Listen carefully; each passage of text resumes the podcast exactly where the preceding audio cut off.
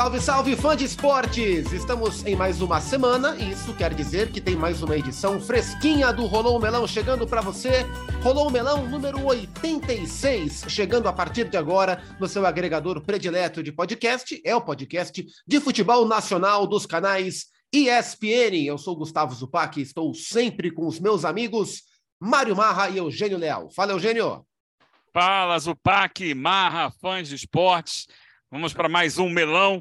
Um melão hoje com um tema muito legal, né? Que nos trouxe muita alegria. Sim. Vamos conversar muito. Vamos, vamos conversar sobre ó, tópicos, premiação, vamos conversar sobre inovação, vamos conversar sobre competição. Meu amigão, fala, Mário Marra.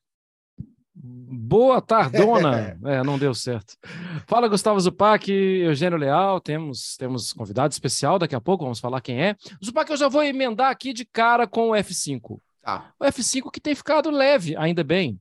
E para você que está ouvindo o Melão pela primeira vez, o F5 é aquele quadro que a gente atualiza quais técnicos continuam, quais técnicos saíram na última semana. Sabe aquela placa que tem no supermercado? Há sei lá quantos dias estamos trabalhando sem acidentes, que tem nas empresas tal.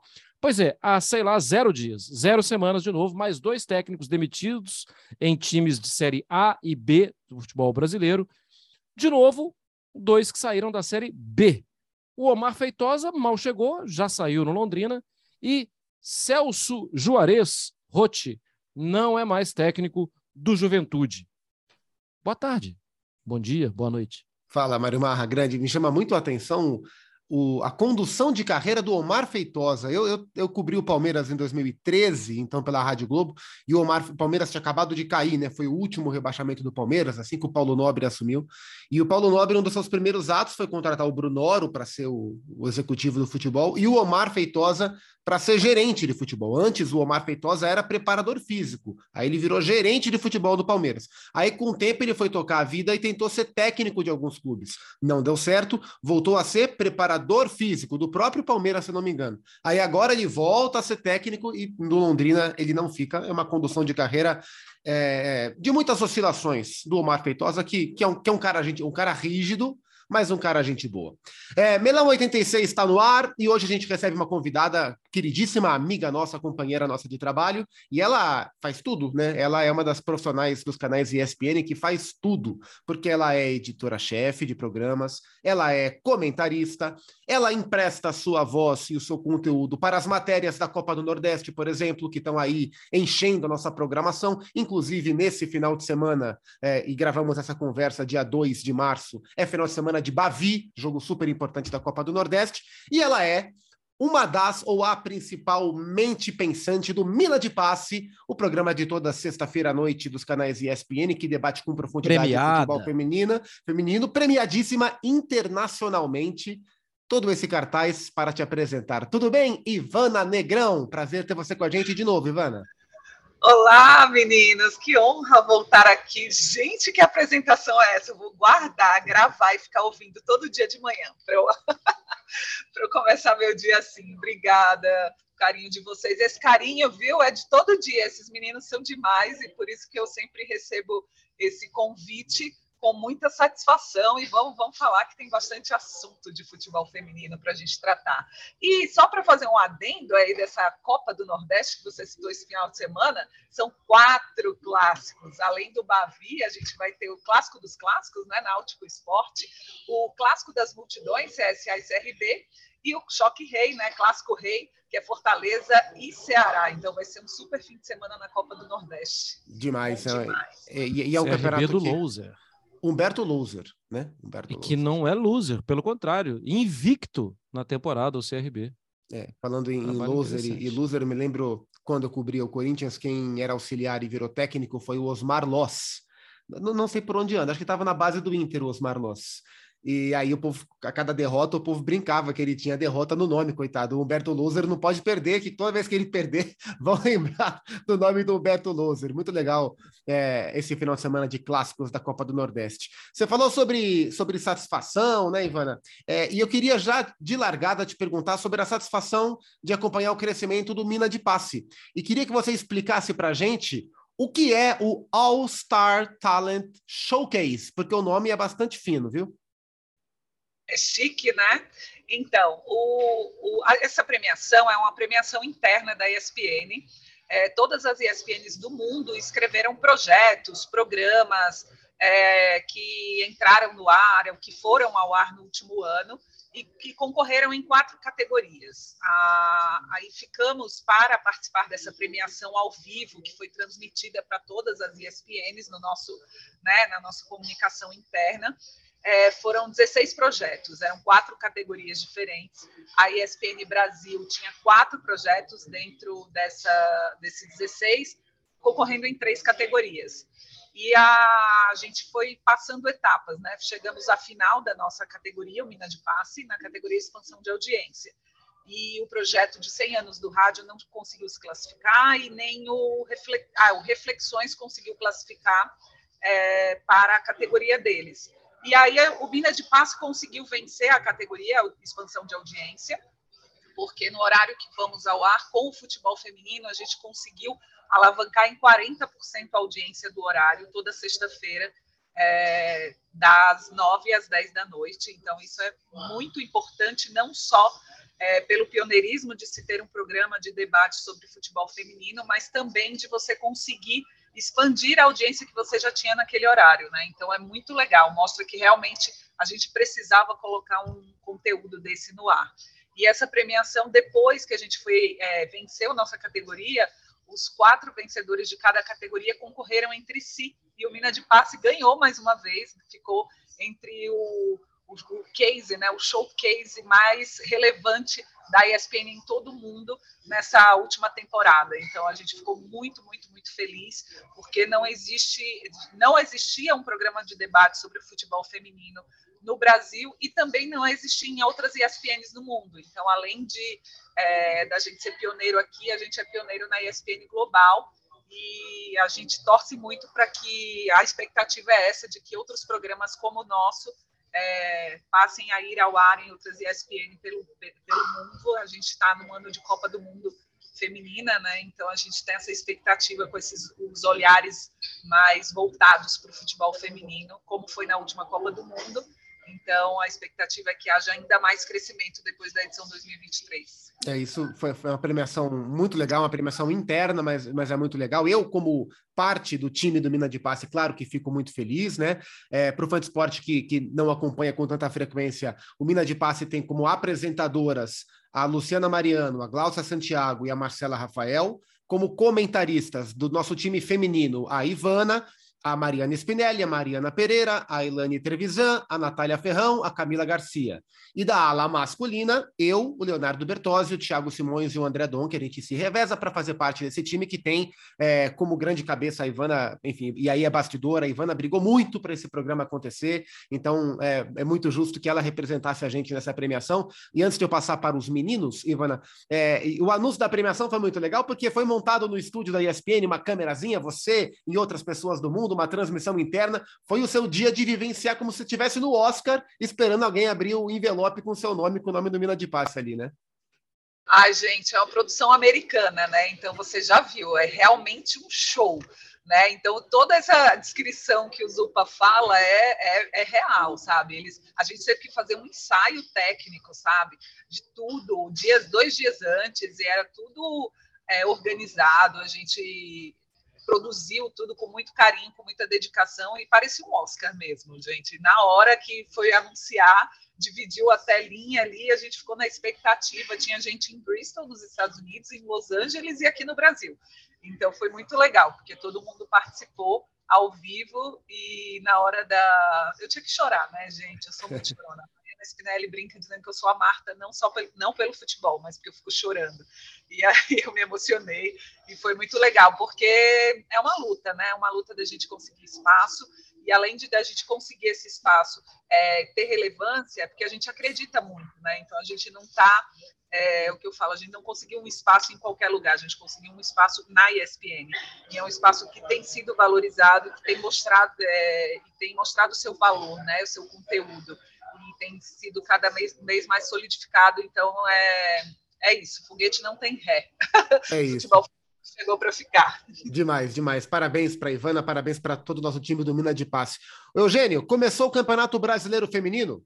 A primeira rodada foi de sexta a segunda-feira com Santos 3, Flamengo 0, Corinthians 14, Ceará 0, falaremos sobre isso. Inter 2, Atlético Paranaense 1, São Paulo e Bahia 1 a 1, Cruzeiro e Grêmio 1 a 1, Palmeiras 9, Real Ariquemes 0, Real Brasília 5, Kinderman 2, Ferroviária 4, Atlético Mineiro 2. Cada vez mais bandeiras, símbolos conhecidos, cada vez mais espera-se um nível técnico melhor, Eugênio.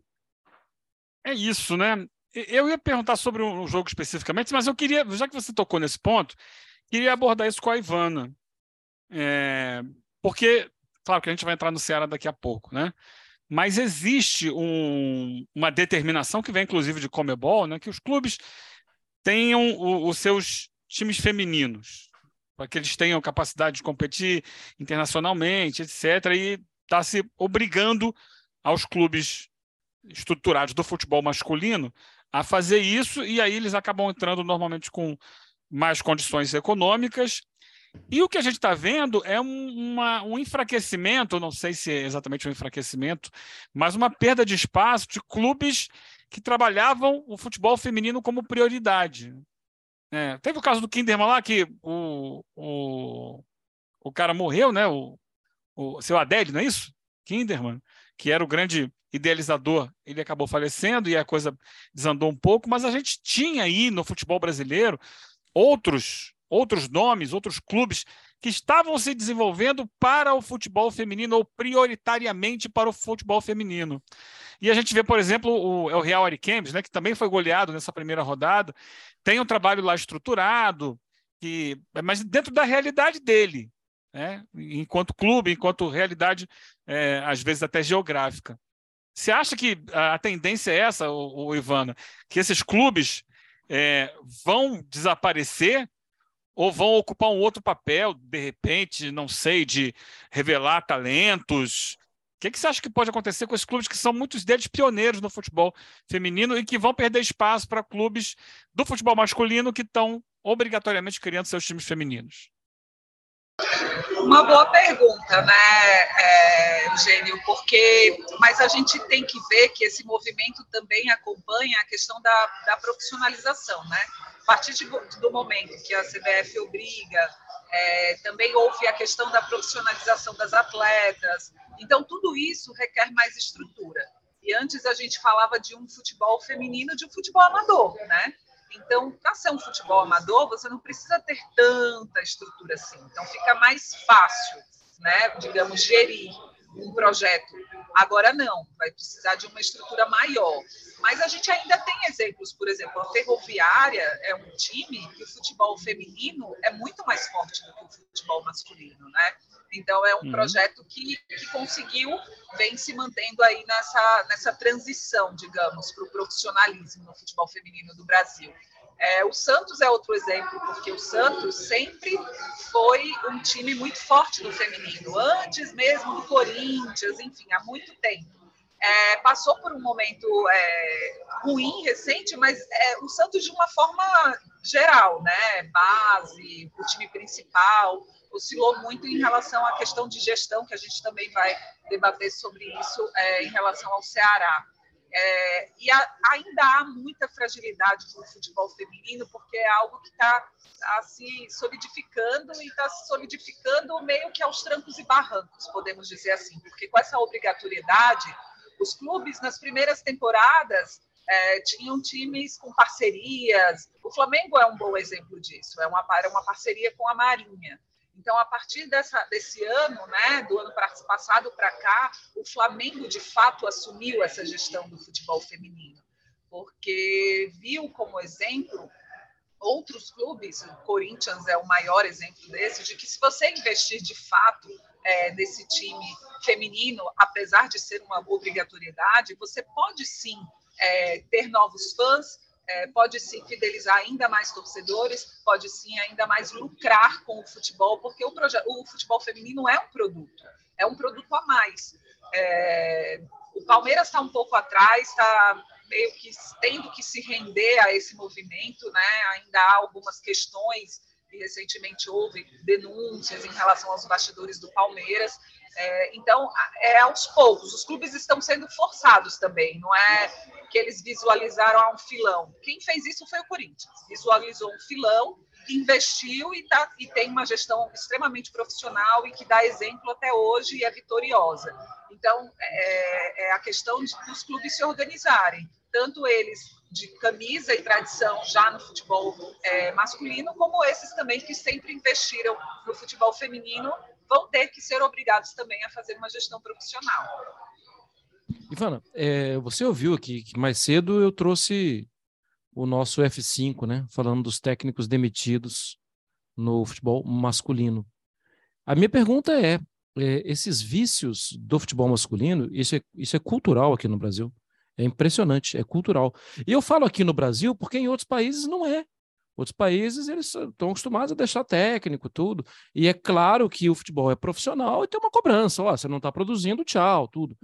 Mas a minha pergunta é em relação à cultura do futebol feminino. A cultura do futebol feminino, ela é de privilegiar tempo para dar tempo de trabalho ou ela é contaminada pela cultura do futebol masculino? Ah, infelizmente ela é contaminada. Não quer dizer que seja uma cópia tá, do masculino. A gente tem peculiaridades no futebol feminino, mas acaba sendo uma cópia porque vamos dizer as gestões dos clubes, né? A gente fala dos clubes acabam sendo as mesmas, sabe? É, é difícil você ter uma visão diferenciada. Vou citar de novo o Corinthians. E se a gente for falar sobre desenvolvimento de futebol feminino, o Corinthians vai ser constantemente é, citado como exemplo e um exemplo extremamente positivo. É, mas vamos falar do Palmeiras. Que, é, o Palmeiras é, vem nos últimos tempos com uma mudança de técnicos muito grande, diferentemente do Corinthians, que tem o Arthur Elias há algumas temporadas. É, e assim, quando o Palmeiras foi vice-campeão brasileiro em em 2021, aí e antes disso, a técnica que, que, que, colocou as primeiras pedrinhas ali desse time feminino, ela vinha de uma campanha vitoriosa, mas por desentendimentos internos, ela foi demitida. E foi contratado o técnico que está atualmente no Palmeiras. Ele fez uma temporada boa, terminou a temporada de 2021 acho que foi 2021, como vice-campeão brasileiro, e ele foi demitido. Aí, ano passado, começou o Hoffman. E aí, por desentendimentos internos, bastidores que a gente não consegue entender muito bem do Corinthians, não ficam no, no Palmeiras, desculpa, a gente não consegue entender a motivação real. Mas quando veio a pausa para a Copa América, ele foi demitido. E o Palmeiras vinha bem, vinha liderando o Campeonato Brasileiro do ano passado. E aí assumiu. Foi a, a, foi a melhor campanha na fase de classificação. Exato, exato. Mas foi demitido. E aí você fica entendendo por que foi demitido, sabe? Então, é por causa de, de, de, de problemas internos. Então, essa questão de gestão é muito, muito difícil. Mas a gente também tem exemplos, pronto, o Red Bull Bragantino, no ano passado, não conseguiu se classificar para a fase de mata-mata do Campeonato Brasileiro. Então, ficou nessa pausa ali da, da Copa América até começar o Campeonato Paulista. Mas aí não demitiu a Rosane, sabe? Então, decidiu manter a técnica que estava sendo pelo primeiro ano técnica de um clube. Decidiu manter o projeto. E o Red Bull foi muito bem no Campeonato Paulista. Então, é, é assim, tem exemplos para todo tipo, sabe? Mas a gente vê que alguns vícios, principalmente de gestão, a gente continua a ver no, no, futebol feminino. E eu acho que isso é muito em razão a essa questão da obrigatoriedade dos clubes serem necessariamente, porque são os mesmos gestores. Então, se a gente vê numa modalidade alguns erros, a gente vai ver em outras também. Mas a gente também tem exemplos positivos, né?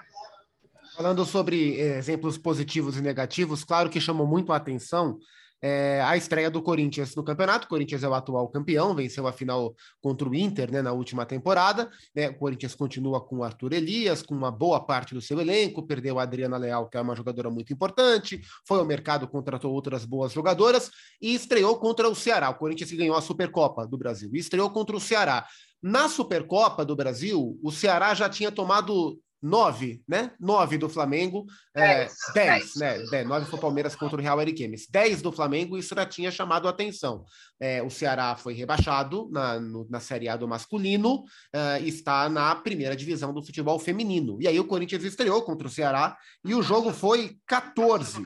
14 a 0 para o Corinthians. É claro que isso chama atenção elogiosamente para o Corinthians, mas é claro que isso deixa exposta, uh, deixa exposto o time do Ceará, as meninas, as jogadoras do Ceará.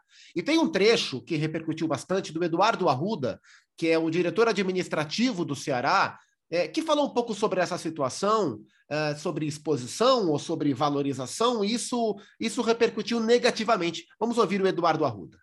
O se levar 14 gols, né, aconteceu o que aconteceu, ela sair chorando, é uma coisa. Mas o Mateuzinho, que é da nossa comunicação, que estava lá no jogo, é diferente.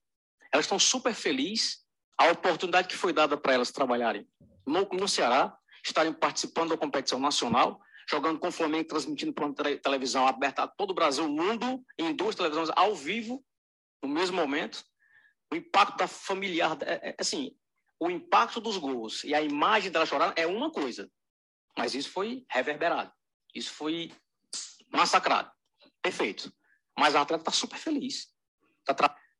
Super feliz. Um atleta que tomou de 10 a 0 em rede nacional e que tomou de 14 a 0 e está todo mundo comentando sobre a fragilidade do Ceará. É, não só o resultado, mas a situação do time feminino do, do Ceará te inspira que tipo de sentimento e de olhar, Ivana? A palavra que dá para a gente usar é descaso eu estava aqui resgatando no nosso grupo, Zupa, é, o Bira Leal, né, o Biratan Leal, falando sobre esse caso. Parece que ele diz, parece o cara que diz que o trabalhador não tem de, que exigir condição de trabalho, tem que agradecer por alguém dar trabalho para ele. E eu falei, gente, é isso, né? A gente está voltando para quê? Para a Idade da Pedra? O dirigente é vive no mundo fantástico de Bob, ou está querendo né, tentar arranjar uma nova perspectiva para uma situação que é responsabilidade deles, sabe? É um descaso com o futebol feminino e com a gestão. Por quê? Vamos trazer alguns elementos. O Ceará foi campeão da Série A2 ano passado no Brasileiro Feminino. É o primeiro título de um time nordestino na competição. Então, é algo que era para ser comemorado, é um time competitivo. E ao invés de você é, evoluir com esse time para a disputa do campeonato do Brasileirão de Série A, um, um time como o Ceará, mesmo no masculino que foi rebaixado, o Ceará hoje é uma das principais equipes do Nordeste. Então, é o nome do Ceará que está indo. Mas a visão de gestão é tão limitada que o que, que eles fazem? Ah, precisa cortar. Aí muita gente falou, ah, é porque precisa cortar, o faturamento do Ceará vai cair. Sim, de fato, mas você sabe quanto representava o futebol feminino no orçamento do Ceará? A Renata Mendonça do Vibradoras trouxe a informação de que é 1%. 1% do orçamento do Ceará em 2022 era do futebol feminino. Então, se você precisa cortar esse, esse faturamento, essa, esse investimento no futebol feminino, vai fazer diferença num orçamento tão grande de um clube como o Ceará? Gente, isso é desculpa, é desculpa, sabe? É má gestão, é descaso, é, é vamos dizer, prioridades. Ou seja, o futebol feminino, para muitos times, não é prioridade. E eu acho um equívoco tremendo, porque o, o, o Ceará está na Série B, então, se você fideliza uma equipe que está na Série A1, como muitos clubes fizeram o ano passado no Brasileirão, a gente viu Inter, a gente viu é, os outros times colocando é, o Corinthians, o próprio Palmeiras, colocando jogos nos seus principais estádios, chamando a torcida, desafiando. Isso é uma fonte de renda. Eles precisam começar, esses dirigentes precisam começar a entender que o futebol feminino é um produto lucrativo, sim, e já deu demonstração disso. Então, a, essa fala do Eduardo mostra a visão limitada que ele tem em relação à gestão de futebol. Limitadíssima, sabe? Então, era uma oportunidade é, para o Ceará com, com, continuar a ter destaque é, na, na, na, no brasileiro, no, na, série principal de um campeonato brasileiro, sabe? Mas aí a gente ouve esse tipo de coisa. E as garotas ficaram fragilizadas. Ele quis minimizar o sofrimento das garotas lá chorando após o jogo. Ele fala, ah, precisava o Corinthians fazer. Gente, o Corinthians tá, é profissional, está disputando uma competição. E saldo de gols faz diferença lá na frente, porque o Campeonato Brasileiro vai para a fase mata-mata. A gente vê isso no Campeonato Paulista, agora todo masculino, todo mundo fazendo conta para ver quem termina em primeiro, quem faz mais saldo de gols, quem faz mais pontos, porque isso vai fazer diferença no mata-mata para ver quem vai jogar em casa ou não. É a mesma coisa no Brasileirão Feminino. Então é importante fazer saldo de gols, é importante vencer. Então, o Corinthians não tem que tirar o pé, sabe? Mas demonstrou muito respeito às meninas. No final do jogo, a Cris Gambaré e todas as, as meninas da equipe convidaram a equipe do Ceará, almoçaram todos juntos, sabe? Isso é muito legal, elas deram suporte, muitas jogadoras, o próprio Corinthians se pronunciou oficialmente, dando suporte para essas atletas, sabe? Apoio, não deixando que elas sentissem o peso, a responsabilidade de tomar uma goleada, porque não é delas. Ah, eles, eles demitiram a comissão técnica do ano passado. Boa parte das jogadoras, se eu não me engano, ficaram três jogadoras em relação ao time do ano passado. Jogaram contra o Flamengo quando foram goleadas por 10 a 0 com uma equipe de base. Tinha uma menina de 14 anos em campo. Aí, para o início do brasileiro, eles contrataram ainda uma ou duas jogadoras mas é uma equipe é, de base. Se você for ver, até fisicamente, as meninas contra as jogadoras do Corinthians pareciam crianças em campo, sabe? Então, você não pode ter uma postura dessa tão amadora, sabe? É, é de fato, às vezes, você não pode ter um projeto como o Corinthians tem, porque sua equipe masculina está na Série B, ok, mas você não pode tratar com esse descaso, por isso que eu falo sobre descaso. E a CBF fala em obrigar todos os times das séries A, B, C e D a terem uma equipe feminina. Eu acho que antes desse passo, acho que isso pode ser, acontecer um dia, mas antes desse passo, é preciso fiscalizar essas equipes que hoje já são obrigadas a ter um campeonato feminino. Se de fato estão dando condições de trabalho para essas meninas, para que realmente se, se tenha um campeonato é, decente. É isso que eu posso falar, sabe? Porque isso depõe contra modalidade, sabe? Porque, de novo, a gente vai ouvir piadinha de que, olha, tá vendo? Futebol feminino é sem graça, tá vendo? Precisa diminuir o gol, né? Aquelas piadas bem, sabe? A gente vai ouvir isso de novo, mas, mas o, o debate é muito mais amplo, sabe? Passa por uma questão de gestão, por uma questão de, de organização, tanto da, da, da confederação como dos próprios clubes.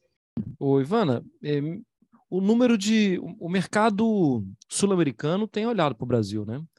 Porque a quantidade de estrangeiras na atual temporada, né, no Campeonato Brasileiro, me chamou atenção. Né? A gente fez uma matéria na ESPN sobre isso, são 20, né? É, e é, e é 40. 40 em 2023. 40 hum. estrangeiras no Campeonato Brasileiro em 2023. Então, tá vendo como eu fiquei louco?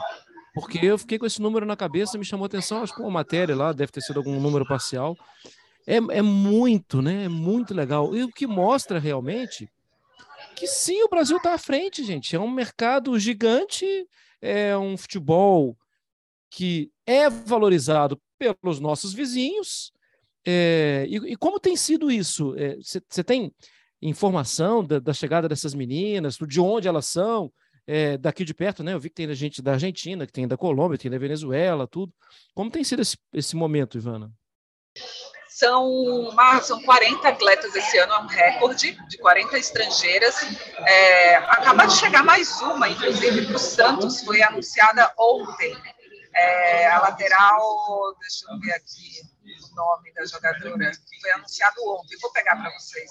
Mas o Santos anunciou é, mais uma contratação. E essas jogadoras, só dois times brasileiros esse ano não têm estrangeiras, que é São Paulo e o próprio Ceará, que a gente comentava há pouco. Os times com mais estrangeiras são Galo, Atlético Mineiro tem seis, e Palmeiras também tem seis estrangeiras.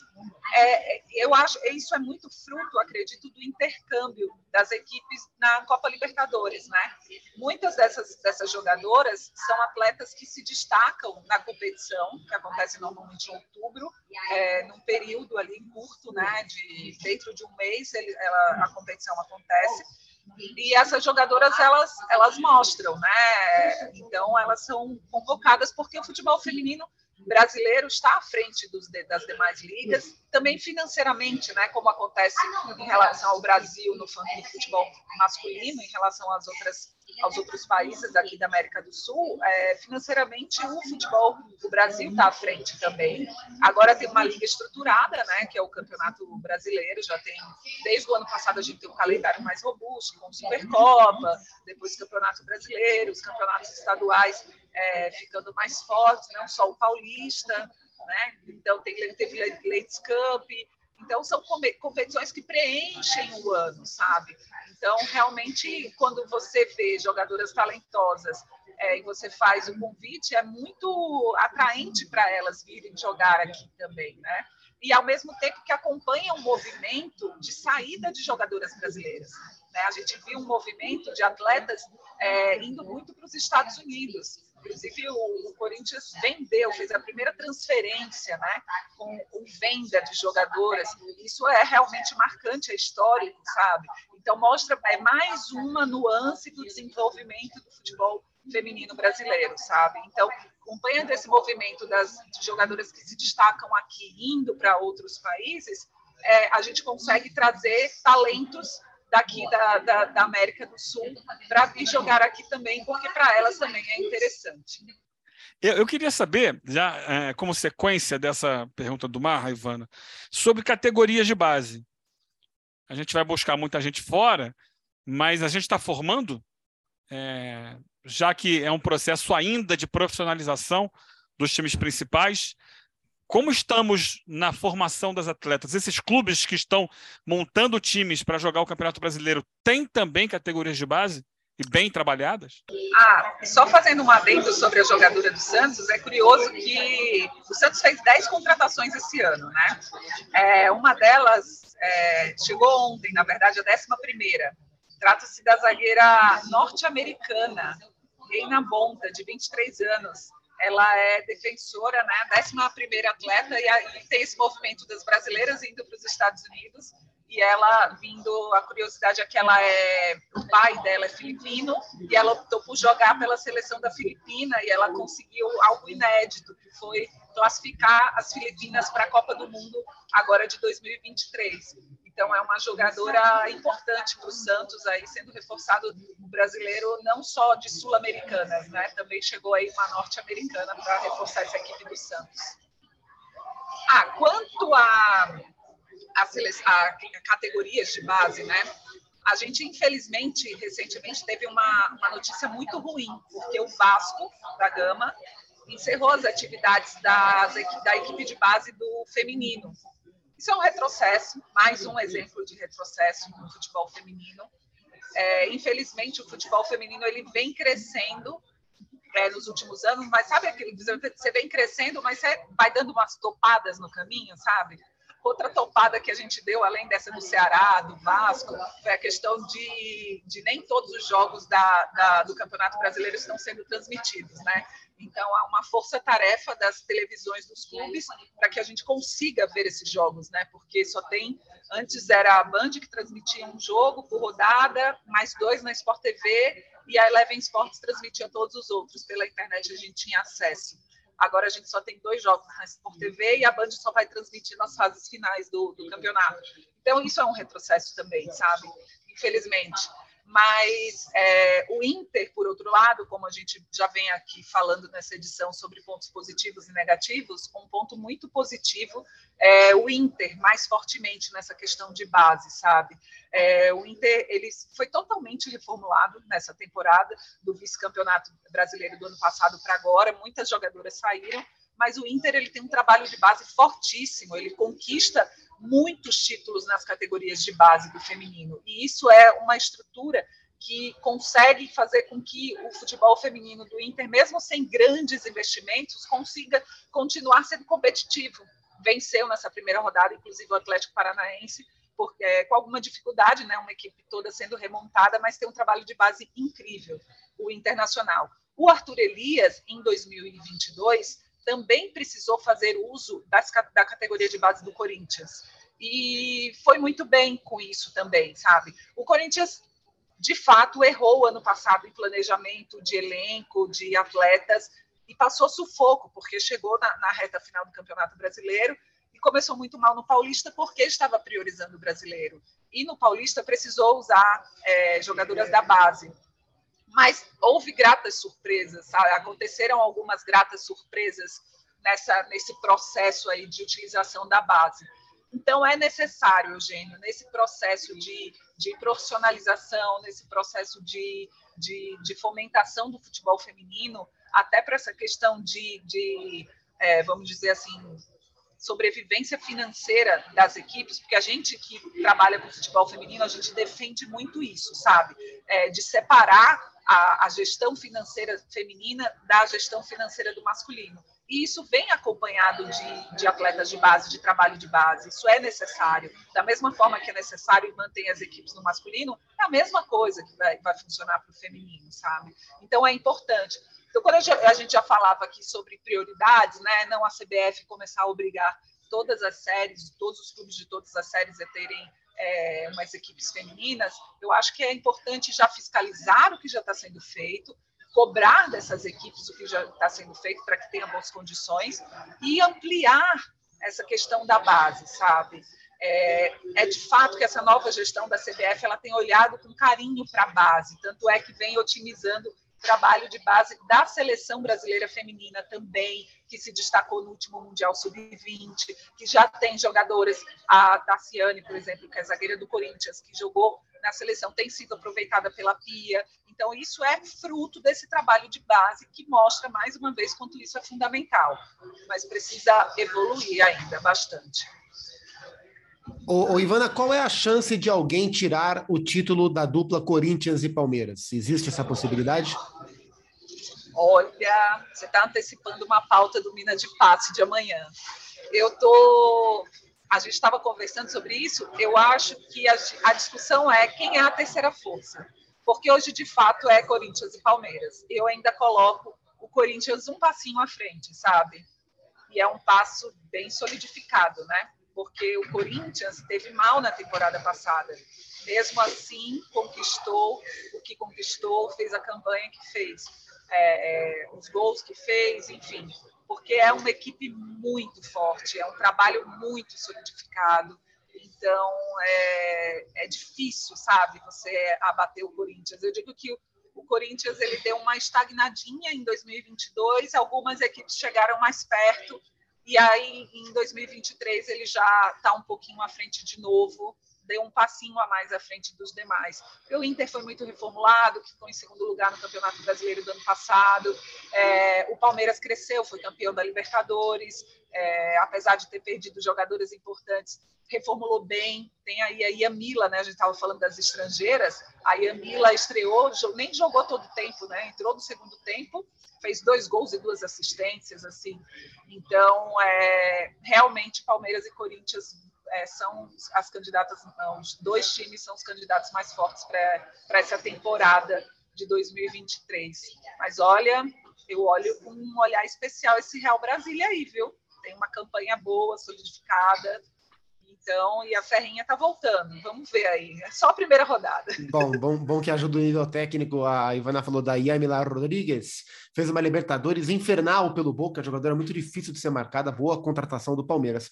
Para a gente fechar, Ivana, falamos de brasileiro, é, mas temos que falar sobre o Brasil também, porque, como você falou mais cedo, é ano de Copa do Mundo. É, a, na, na She Believes Cup, o Brasil começou até de maneira interessante contra o Japão, depois não foi bem contra o Canadá, perdeu também para os Estados Unidos. Você está mais animada, ansiosa ou preocupada para a Copa do Mundo na Oceania?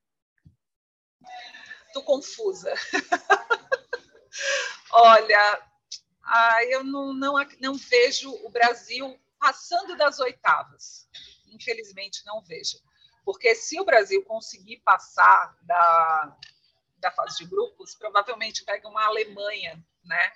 A não ser que a França, de fato, venha muito desestabilizada por causa da, dos acontecimentos recentes.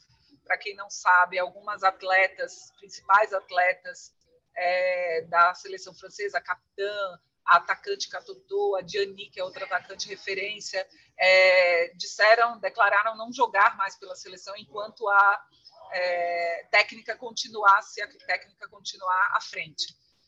ficou em aberto essa decisão porque o presidente da, da, da Federação Francesa pediu demissão, então pediu renúncia. Então a, essa situação está muito mal explicada ainda na França. Não sei até que ponto essa crise interna vai abalar a seleção francesa, que é a candidata a ficar em primeiro lugar no grupo do Brasil, né? O Brasil, junto com o Panamá e Jamaica, formam um grupo na Copa do Mundo. Mas se o Brasil, sei lá, alguma coisa conseguir passar em primeiro, não sei. Vamos ver o que vem pela frente. Mas eu não, não, não é, o Brasil não é uma, um candidato ao título, de fato não é. É, é eu, eu sinto, é mais uma coisa muito pessoal, sabe? Não é uma análise muito técnica.